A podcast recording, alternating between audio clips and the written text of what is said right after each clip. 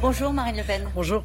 Euh, le Parlement va débattre à partir d'aujourd'hui du pass sanitaire. Le gouvernement souhaite qu'il soit prolongé jusqu'au 31 juillet 2022. Est-ce que vous vous y opposez? Oui, je m'y oppose parce que euh, le gouvernement nous a dit qu'il faut que tout le monde se fasse vacciner et on met le pass sanitaire en réalité en attendant que tout le monde soit vacciné. Aujourd'hui, tout le monde est vacciné. Euh, et on nous explique qu'on va maintenir le pass sanitaire. Le problème, c'est qu'en réalité, euh, on est en train d'apprendre qu'on sera probablement obligé de se faire vacciner tous les ans ou tous les six mois. Ça veut dire que c'est le pass sanitaire à vie. Or, on ne peut pas vivre avec une loi d'exception euh, telle que celle-là. Il faut donc retrouver une vie normale. En l'état, on pourrait sortir de ce mode de fonctionnement, sortir du, du pass sanitaire? Oui, parfaitement. Je crois que les courbes euh, sont aujourd'hui euh, très basses. Et par Ça reprend un peu, vous avez vu. Rien ne justifie, encore une fois, rien ne justifie une, une atteinte qui est quand même très lourde à, aux libertés euh, publiques des Français. Mais on l'a vu dans le journal à l'instant, il y a une reprise en Europe de l'épidémie avec le taux d'incidence en France qui, qui, repart à la hausse. Est-ce que ça, c'est une inquiétude? Est-ce que ça ne je pas Je rappelle que le pass sanitaire a vocation à s'appliquer euh, euh, pour que les gens soient vaccinés. Les gens sont vaccinés. Mmh. Donc, soit, si vous voulez, la vaccination euh, est décevante et à ce moment-là, le pass sanitaire n'apporte rien et il faut le supprimer, soit la vaccination est utile et dans ces cas-là, le pass sanitaire doit être supprimé. Donc, dans les deux cas, il faut qu'il soit supprimé. Et justement, on a appris, c'était quelques confidences accordées à, à, des journalistes, que Jean Castex envisagerait la possibilité de conditionner euh, le pass à une troisième dose. Ce serait inacceptable. C'est sans fin. Vous ferez une troisième dose, vous? C'est sans fin. Vous la ferez, la troisième dose? Non, mais moi, je la ferai. Mais ouais. encore une fois, c'est sans fin. Donc, euh, euh, en réalité, c'est une vaccination obligatoire qu'on est en train de mettre en place. Et que le gouvernement, au moins, ait la, la, comment dire, la clarté, la transparence de le dire. On parle des prix à la pompe qui ne cessent de grimper. Le, le ministre de l'économie est favorable, lui, à un chèque carburant plutôt qu'à une baisse des taxes. En gros, il dit que ça permet de mieux cibler les aides pour ceux qui en ont le plus besoin. Voilà, sur donc, la méthode. Donc, on va mettre un, un, en place un chèque carburant Mmh. Euh, pour compenser euh, pour les classes les plus euh, modestes l'augmentation spectaculaire du carburant, payé par les classes moyennes, qui elles-mêmes sont étouffées et ne s'en sortent plus. Non, je pense que c'est une mauvaise méthode. Je pense qu'il faut baisser la TVA sur l'énergie, le carburant, le gaz, l'électricité, le fuel de 20 à 5,5 Pourquoi? Parce que ce sont des produits de première nécessité. Et ça fait tout de suite baisser le plein de gazole de 40 litres de 8 euros. Permettez-moi de vous dire que les Français vont immédiatement euh, pouvoir euh, respirer et euh, voir évidemment leur pouvoir d'achat augmenter. Tant pis si certains qui n'en ont pas forcément besoin en bénéficient.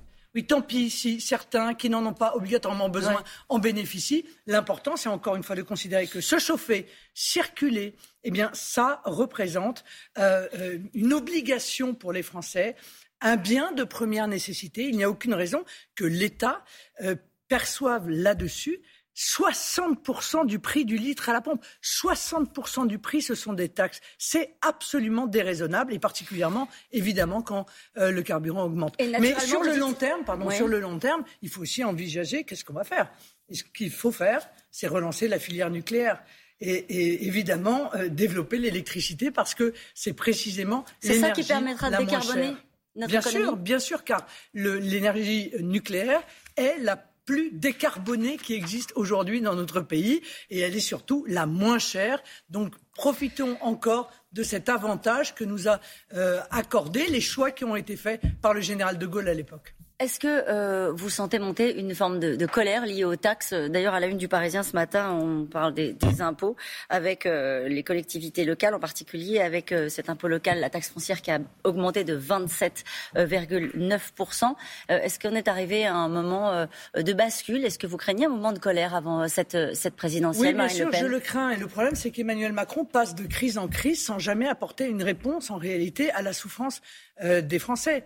Euh, Souvenons-nous quand même que l'augmentation euh, de la taxe sur l'essence qui a généré la première crise des Gilets jaunes euh, a été gelée, mais l'augmentation de 2017 et 2018 n'a pas été supprimée. Donc tout augmente. Euh, tout augmente et, l'inflation arrive là-dessus avec des retraités qui voient leur retraite sous-indexée, leur retraite complémentaire sous-indexée et leur budget qui est érodé au fur et à mesure par Que faut-il l'augmentation. faire pour les retraités?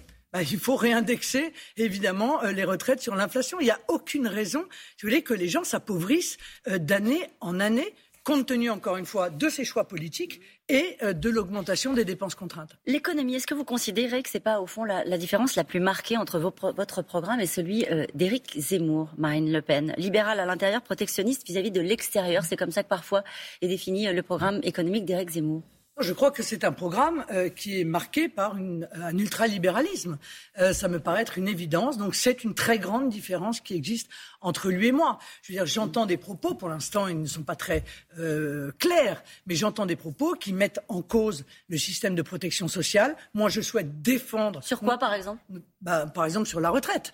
Euh, j'ai entendu 63, 64, voire il y a quelques années, disait-il, 67. Donc euh, oui, bien entendu, moi je souhaite préserver notre système de protection sociale. Alors pardon, euh, moi je suis en quoi ça met en cause notre système de protection sociale d'allonger la durée de travail et de repousser l'âge de départ à la Parce que je pense qu'il y a énormément de gens qui n'atteindront pas en bonne santé l'âge de la retraite, voyez-vous. Donc je trouve que ça atteint notre système de protection sociale. J'entends encore une fois des propos qui sont tenus sur euh, un, modèle social qui serait euh, trop important. Mais alors, où est-ce qu'on baisse? On baisse pour la santé alors que euh, les Français n'ont déjà pas un accès euh, libre à la santé. C'est que la santé, qui vous semble incohérent. Que la santé coûte de plus en plus cher. Que, parlons-en, puisque nous sommes toutes les deux des femmes, dans 13 départements en France, il n'y a plus de gynécologue. C'est-à-dire que le droit des femmes à la santé est en train de reculer euh, dans notre pays. Donc, moi, je souhaite la préservation de notre système de protection sociale, de notre sécurité sociale. Je ne considère pas que la France ne travaille pas assez je considère que les responsables politiques ont mis en place les conditions d'un chômage de masse et qu'il faut donc changer le modèle économique. Mais à chaque fois, aller chercher la culpabilité des Français m'apparaît encore une fois profondément injuste. Il y a un candidat libéral au même titre que des candidats qui se présentent par exemple au congrès des, LR pour l'investiture, qu'une Valérie Pécresse. Vous le comparez euh, au candidat euh, de la droite républicaine? De ce que j'entends de son programme économique et social, on est pour l'instant entre Emmanuel Macron et François Fillon. Donc, euh, euh, moi, je défends euh, le peuple français. Je défends tous ceux, encore une fois, qui sont attachés à notre système de protection Vous parliez des femmes, Marine Le Pen. Éric Zemmour est contre la parité, il le dit. il a peur des femmes, dit Sandrine Rousseau.